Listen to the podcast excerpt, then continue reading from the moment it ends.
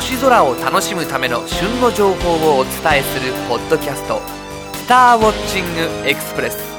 この番組は月間天文雑誌「星ナビ」や天文シミュレーションソフトウェア「ステラナビゲータ」でおなじみの株式会社アストロアーツがお送りします。さて先日アストロアーツのある東京では春の嵐が吹きすさびました。髪の毛が全て逆立つようなすごい風で街を行く人たちもみんなよろよろとおぼつかない足取りでしたがでもその嵐は春一番だったそうです。駐車場に止めておいた私のバイクのカバーも見事に吹き飛ばされていてしかも黄色いホコリがたくさん付着。まさか花粉かよ。ひえーと思ったのですがよくよく見てみるとなんか変。もしかしたらと思い気象庁のホームページで調べてみるとやはり黄砂でした。黄砂とは東アジアの砂漠の砂が強風により大気中に舞い上がり浮遊しつつ降下する現象を指すそうで日本における黄砂現象は春に観測されることが多いとのことです。黄砂に花粉に春一番。春の足音が聞こえてきていますね。今週の星空情報。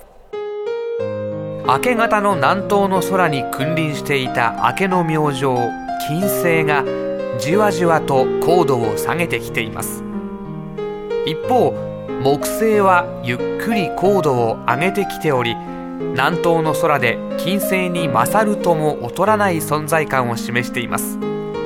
そして水星も金星のすぐ近くの高い位置で光っています。そんな惑星たちでにぎわう明け方の空を新月前の細くなり始めた月が通り過ぎてゆきます。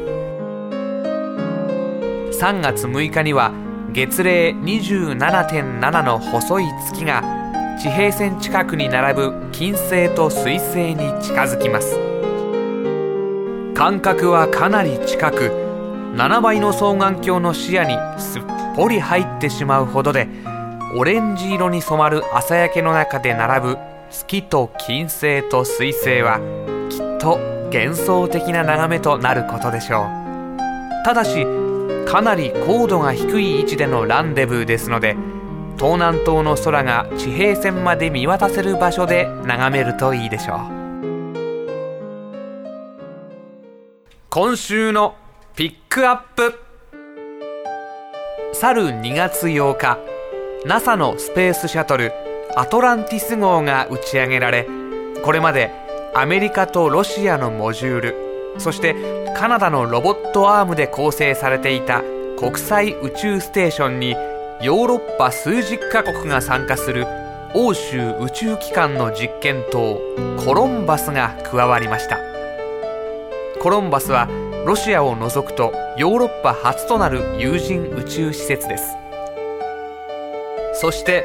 コロンバスの打ち上げ成功を受けいよいよ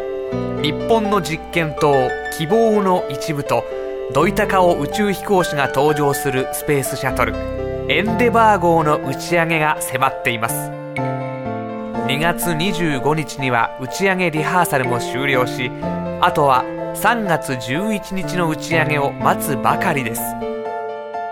国際宇宙ステーションは宇宙飛行士ばかりでなく搭乗員を地上から支える多数の人々の協力により運用されていますが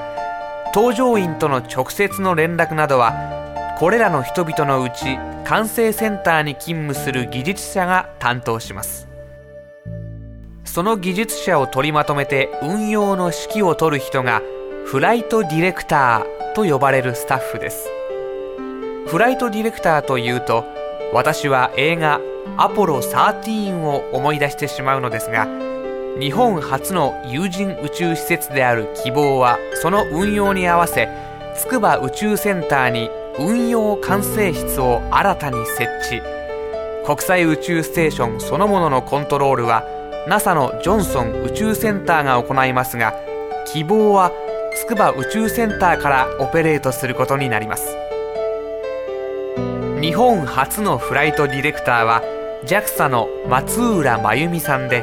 地上で運用チームを指揮し NASA と連携を取りながら希望を見守ります。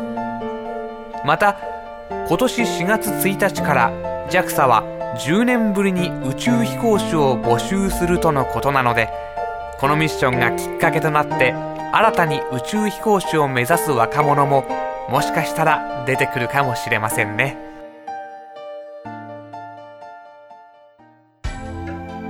今週のインフォメーション。アストロアーツの新刊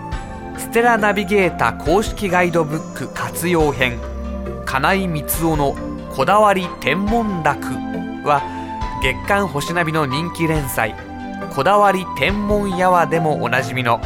プラネタリウム解説者金井光雄さんが独自の視点からこだわった天文現象についてステラナビゲータバージョン8での再現の手順とこだわりエッセイで構成。ステラナビゲータがますます面白くなる公式ガイドブックです。価格は3570円お求めはアストロアーツオンラインショップで。さて今回の「スターウォッチングエクスプレス」はいかがでしたでしょうか？より詳しい星空を楽しむための情報はアストロアーツホームページ http コロンスラッシュスラッシュ www.astroarts.co.jp スラッシュをご覧くださいアストロアーツホームページには宇宙天文に関する情報をはじめソフトウェアや望遠鏡双眼鏡など星空を楽しむための様々な商品を購入できるオンラインショップもあります次回のスターウォッチングエクスプレスは3月13日頃配信の予定ですそれではまた。